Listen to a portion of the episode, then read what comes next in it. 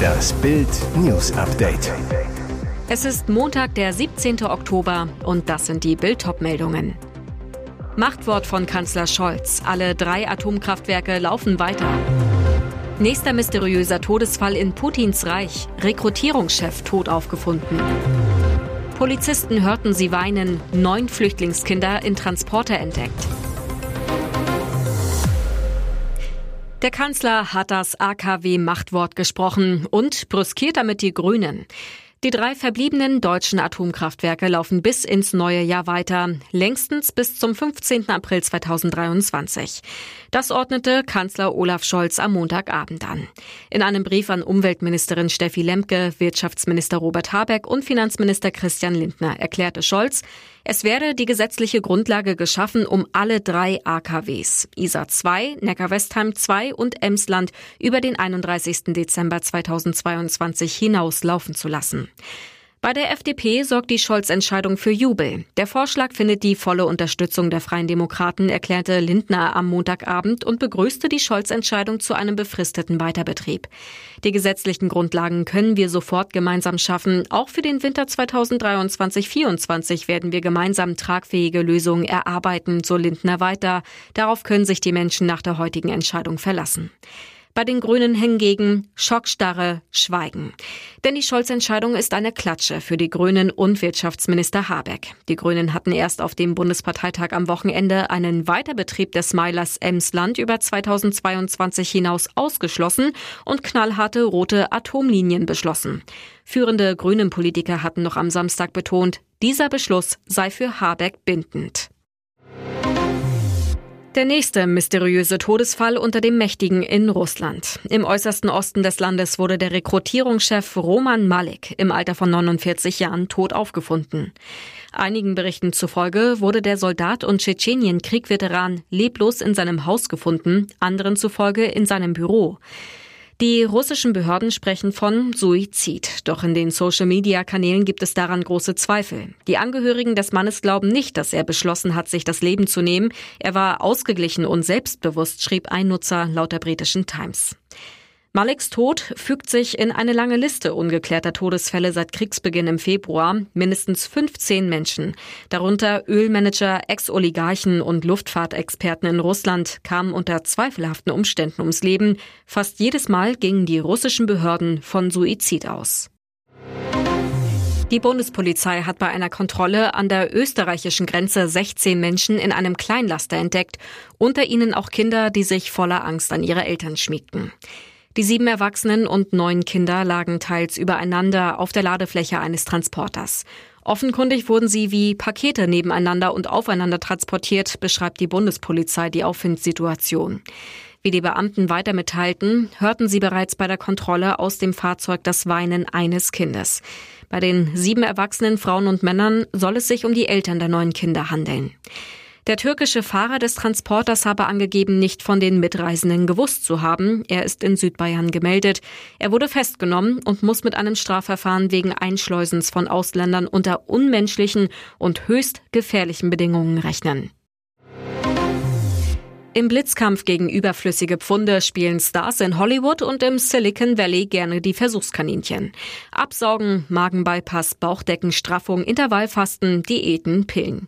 Nun haben die Promis ein neues Wundermittel, ein Diabetesmedikament. Der entscheidende Wirkstoff Semaglutide. Er stimuliert nicht nur die Insulinproduktion, sondern zielt auch auf Teile im Gehirn ab, die den Appetit regulieren. Als festgestellt wurde, dass das Mittel beim Abnehmen hilft, reagierte Hersteller Novo Nordisk prompt und brachte denselben Wirkstoff als Diätmedikament heraus. Neuer Name Wegovy, Preis 1300 Dollar. Anfang des Monats outete sich Elon Musk, der Chef von Firmen wie Tesla und SpaceX, der öffentlich bekannt hat, dass er nicht gern Sport treibt und von seinem Vater wegen seiner miserablen Essgewohnheiten kritisiert wurde, sieht nämlich plötzlich so fit aus wie seit Jahren nicht mehr. Was sein Geheimnis sei, fragte ein Twitter-User. Musks Antwort Fasten und Wegovy. Ein anderer Star, der angeblich auf das Insulinmedikament setzt, Kim Kardashian. Tatsächlich zeigen jüngste Fotos, dass die für ihre Kurven berühmte Amerikanerin plötzlich auf den Spuren von Angelina Jolie zu wandeln scheint. Schmales Gesicht, dünne Arme, nur ihr bestes Stück ist weiter auffällig rund. Und jetzt weitere wichtige Meldungen des Tages vom Bild Newsdesk. Ein Demonstrant aus Hongkong ist am Sonntag auf das Gelände des chinesischen Konsulats im englischen Manchester gezerrt und verprügelt worden. Die prodemokratische Gruppe Hong Kong Indigenous Defense Force hatte am Nachmittag vor dem Konsulat gegen den Parteitag der Kommunistischen Partei protestiert, der zeitgleich in Peking startete. In einem Video ist zu sehen, wie es auf dem Bürgersteig vor dem Konsulat zum Streit kommt und Menschen schreiend auf den Eingang zulaufen. Einer der Demonstranten wird durch das Tor auf das Konsulatsgelände gezerrt und dort von einer Gruppe von Männern verprügelt. Ein Sprecher des Konsulats erklärte, die Demonstranten hätten ein beleidigendes Porträt des chinesischen Präsidenten am Haupteingang aufgehängt. Dies sei für die diplomatischen und konsularischen Vertretungen eines jeden Landes untragbar und inakzeptabel. Das Konsulat befindet sich auf britischem Boden, darf aber nicht ohne Genehmigung betreten werden. Straftaten, die auf dem Gelände einer diplomatischen Vertretung begangen werden, unterliegen dem Recht des Gastgeberlandes. Allerdings kann es sein, dass die Angestellten diplomatische Immunität genießen. Schlechte Nachricht für Bayern. Bei der Torgala im Spitzenspiel gegen den SC Freiburg am Sonntagabend verletzte sich Nationalspieler Leroy Sané, musste ausgewechselt werden. Der Flügelflitzer wurde nach Spielende untersucht. Jetzt ist die Diagnose da. Er hat sich einen Muskelfaserriss im linken hinteren Oberschenkel zugezogen. Das ergab eine MRT-Untersuchung. Er fällt nach Bildinformationen rund drei Wochen aus. Hansi Flick und Julian Nagelsmann können aufatmen. Das Ziel ist, dass Sané gegen Bremen am 8. November wieder in den Kader zurückkehrt. So könnte er sich rechtzeitig wieder einspielen für die dann zwölf Tage später beginnende Weltmeisterschaft. Wieder perfide russische Angriffe, wieder soll das Herz der Ukraine getroffen werden. Bildreporter berichten live bei Bild TV von den Anschlägen mit iranischen Kamikaze-Drohnen auf Kiew am Montagmorgen, als sich der nächste ereignet. Lebensgefährlich auch für die Journalisten. Bildvize Paul Ronsheimer steht in Kiew, erzählt in einer Live-Schalte von Alina, der jungen Ukrainerin, die dabei war, ein Selfie-Video zu machen, als vor wenigen Tagen die letzten Angriffe stattfanden. Plötzlich ein lauter Knall und bedrohliches Grollen hallen durch die Straßen.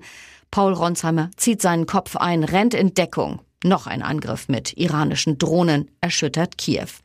Es wird klar, während die Reporter berichten, kreisen iranische Kamikaze-Drohnen über die ukrainische Hauptstadt auf der Suche nach ihrem nächsten Ziel. Menschen rennen auf der Suche nach Schutz. Sie schmeißen sich zu Boden, um keine Splitter, Schrapnelle und Trümmer abzubekommen.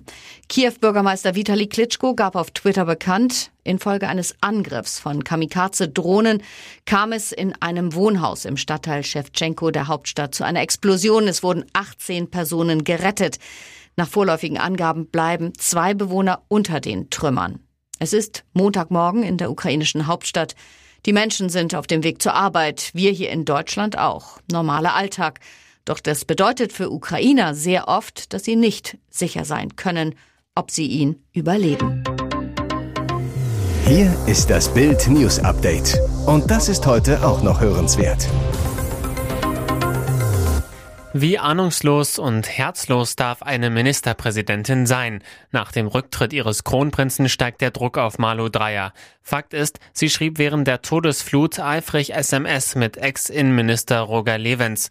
Zwölf Nachrichten sind bekannt. Besonders brisant, am 14. Juli 2021 um 21.42 Uhr textet Dreier, ich höre, dass der Höchststand Hochwasser erst morgen Mittag erreicht ist, ist ja wirklich schlimm. Zeitgleich startet Polizeihubschrauber Sperber 2 zum Aufklärungsflug. Häuser stehen bis zum Dach unter Wasser, Menschen sind eingeschlossen, geben verzweifelt Lichtzeichen. Dreier sorgt sich, ob die inzwischen zurückgetretene Umweltministerin und Ex-Bundesfamilienministerin Anne Spiegel informiert ist. Levens antwortet, sie hat ein eigenes Lagesystem. Darauf Dreier, okay, schönen Abend. Um 0.58 Uhr schreibt Levens, liebe Malu, die Lage eskaliert. Es kann Tote geben oder gegeben haben. Nächste SMS um 5.33 Uhr. Lieber Roger, ich bin wieder erreichbar. Da sind schon 134 Menschen tot. All das ist für die CDU-Opposition Beleg für das Komplettversagen von Dreier und ihrer Regierung. Rheinland-Pfalz-Fraktionschef Christian Baldauf zu Bild. Es kam nie ein Wort des ehrlichen Bedauerns. Frau Dreier soll sich endlich entschuldigen. Ihrer politischen Verantwortung ist sie bis heute nicht gerecht geworden. Im Ahrtal wachsen Wut und Enttäuschung. Alfred Sebastian, Bürgermeister von Dernau, uns wurde unbürokratische Hilfe versprochen, doch es geht nichts vorwärts. Ihr hört das Bild News Update. Der Teuerschock macht auch vor der Weihnachtsgans nicht Halt. Die Preise für die Geflügeltiere sind um bis zu 100 Prozent explodiert. Der Vorsitzende des Bundesverbandes bäuerlicher Gänsehaltung, Lorenz Eskilzen, überschlägt für Bild, ich rechne mit einem Preisanstieg von 100 Prozent, von 4,50 Euro auf 9 Euro pro Kilogramm bei Importgänsen und rund 15 Prozent, von 15 Euro auf 17,50 Euro bei deutschen Gänsen. Die Folge? Erste Restaurants wollen in diesem Winter die Weihnachtsgans von der Menükarte streichen, wie die Kieler Nachrichten berichten. Begründung? Sie können im Einkauf nicht kalkulieren, ob die Kunden bei den gestiegenen Preisen mitgehen oder lieber ganz auf das Traditionsgericht verzichten werden. Denn Gastronomen müssten für eine Gans bis zu 250 Euro verlangen, wollen sie wirtschaftlich handeln. Das könnte vielen Familien zu teuer sein. Die Bundesgeschäftsführerin des Deutschen Hotel- und Gaststättenverbands Ingrid Hartges bestätigt gegenüber Bild, niemand kann voraussehen, ob die Gäste bereit sind, die gestiegenen Preise zu zahlen. Es könnte daher sein, dass nicht wenige Betriebe gezwungen sind, die Gans von der Speisekarte zu nehmen. Weitere spannende Nachrichten, Interviews, Live-Schalten und Hintergründe hört ihr mit Bild TV Audio. Unser Fernsehsignal gibt es als Stream zum Hören über TuneIn und die TuneIn-App auf mehr als 200 Plattformen, Smart Speakern und vernetzten Geräten.